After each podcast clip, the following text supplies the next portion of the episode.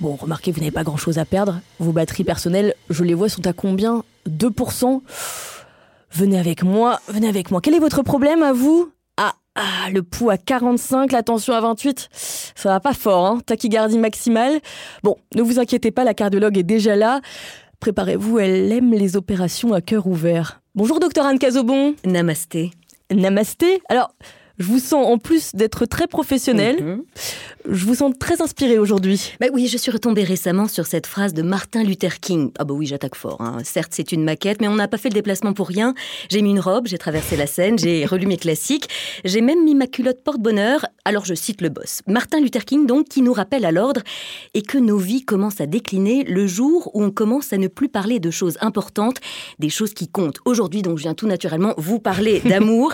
et le choix du livre n'a pas été simple. Vous me connaissez, hein, vous savez que j'ai cette grande Évidemment. bibliothèque pleine de livres de développement personnel, pleine de récits, de révélations, de changements de vie, de résilience, d'illumination même, de j'ai vu la lumière au bout du tunnel et toute ma famille en blanc, mais je suis revenue et autres itinéraires bis. Mais cette fois-ci, c'est une petite scène du métro parisien, en apparence anodine, qui m'a inspirée. Samedi, ligne 8, je sors mon portable pour regarder l'heure, car je n'ai pas de montre comme toute femme de radio qui se respecte.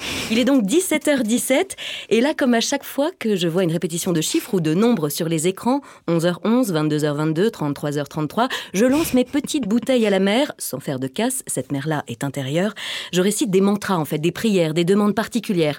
En fait, quelqu'un m'avait dit qu'à cette heure-là, les anges sont particulièrement à l'écoute de ces moments-là, eux au moins. hein. Du coup, je double la dose de prière et comme ça marche plutôt pas trop mal, bah, je suis pas prête de m'arrêter. Bref, je me mets à réciter ma liste au Père Noël et au milieu de cette liste interminable, je demande la paix dans le monde, que les jours fériés tombent quand ils veulent sauf le week-end, l'avancement des soldes dans deux semaines. Il y a un petit chapitre, bon, un gros dossier sur l'état de mon cœur. N'ayons pas peur des mots, un véritable champ de ruines en ce moment. Je lance donc des intentions sur les caractéristiques de ce futur locataire du cœur, donc, qui ne tardera pas à se pointer, j'en suis sûre. Et je suis donc là à me demander, et à lui demander qu'il soit disponible cette fois, mais disponible dans son cœur et dans sa tête, solide, entreprenant, charmant, sur la même longueur d'onde, quand la porte du métro s'ouvre et une jeune fille s'installe en face de moi avec un t-shirt sur lequel on peut lire Un jour mon prince viendra et mon père le fracassera. Véridique. hein. Je reste absolument stupéfaite devant la violence du message et la contradiction absolue. Sans compter qu'elle porte aussi un tote bag, vous savez, ces sacs en tissu, sur lesquels il est écrit Je t'aime dans toutes les langues, I love you, ich liebe dich, te quiero, frugebrug.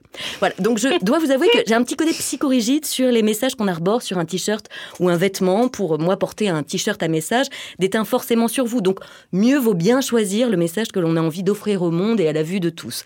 J'ai d'ailleurs toujours trouvé de très mauvais goût euh, de croiser des petites filles avec des t-shirts avec une grosse tête de mort, ou au pire, des bébés portant des bodys avec euh, des têtes de mort. Mais ça ne regarde que Les- moi. non, mais les vraies questions. Les vraies Voilà, questions. les vraies questions, et ça fait surtout beaucoup plus de boulot pour les psys. Bref, revenons à notre jeune fille, visiblement très partagée quant à ses désirs de rencontre. hein. À elle, à moi, à vous tous, j'ai envie de conseiller la lecture de 52 clés pour vivre l'amour. Ah, c'est donc ça. Ben oui, ben oui. Et comme vous pouvez les compter, elles sont toutes là, oui. Les moyens. Ben oui, les 52 clés, voilà, dans le milieu du love, on m'appelle passe-partout. Alors, 52 clés pour vivre l'amour, c'est un livre que l'on doit à Aruna Lipschitz, qui est écrivain et philosophe et qui mériterait une médaille et notre reconnaissance éternelle pour s'être consacré à ce vaste sujet qu'est l'art d'entrer en relation. Voilà, ce qui est plutôt chouette dans cette version, c'est qu'elle s'est entourée d'un calligraphe qui a laissé euh, libre cours à son inspiration pour chacune des clés énoncées et dont les illustrations toutes plus poétiques les unes que les autres jalonnent le livre. Mais dites-nous, Anne Cazobon, Ouais. les clés, quelles sont-elles pour ouvrir la porte des cœurs? Bah, surtout quand on a une serrure 3 points, une porte blindée et qu'on n'a pas le digicode. Bah, alors, ce qu'elle nous dit d'abord, Aruna, Aru- c'est que tomber amoureux, c'est un choix de vie. hein, qu'on ne naît pas amoureux, qu'on le devient, que l'amoureux préfère le lien et qu'il préfère donc partager que de vivre en solitaire sur son canapé devant Netflix. Voilà. Il y a une forme de postulat de départ et une envie de travailler. Elle nous avertit aussi attention à ne pas se tromper d'amour.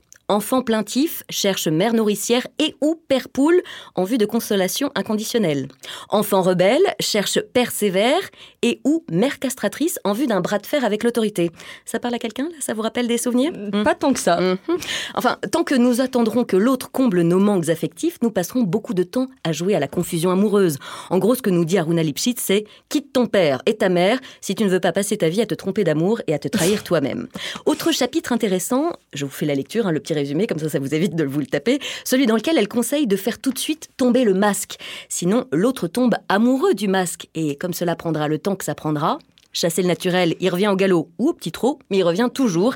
Ça évitera beaucoup de déconvenues et autres désillusions. Donc, tout de suite sortir le jogging, la culotte de confort et le pyjama en pilou plutôt que les talons aiguilles et la petite robe. Voilà, quand le lien se fait et qu'il se tisse, Aruna Lipschitz conseille également de faire un peu le ménage dans l'entourage. Oui, il y a souvent beaucoup trop de monde dans un nid d'amour. Hein. Les recommandations de maman, les conseils ou l'argent de papa, les crises oedipiennes des enfants, les ex qui ne sont jamais très loin, sans oublier les fantômes des deux lignées qui rôdent comme des âmes en peine. Bref, n'oubliez pas que votre foyer n'est pas un squat. Non, non, et que tout ce petit monde ne peut certainement pas tenir dans un lit 160 x 200. Enfin, elle rappelle aussi qu'aimer, c'est prendre le risque de l'échec. Parce qu'il vaut mieux avoir souffert d'amour que n'avoir jamais aimé, Elodie. Hein oh oui. Il n'existe pas d'assurance sur le bonheur, ni de garantie amoureuse, et la peur de l'échec, bah, c'est un peu comme le grand méchant loup qui attend dans l'ombre les petits chaperons rouges amoureux. Merci Anne Cazobon. Namasté. Oui, allô? Bureau de la sécurité joviale, bonjour. Que se passe-t-il?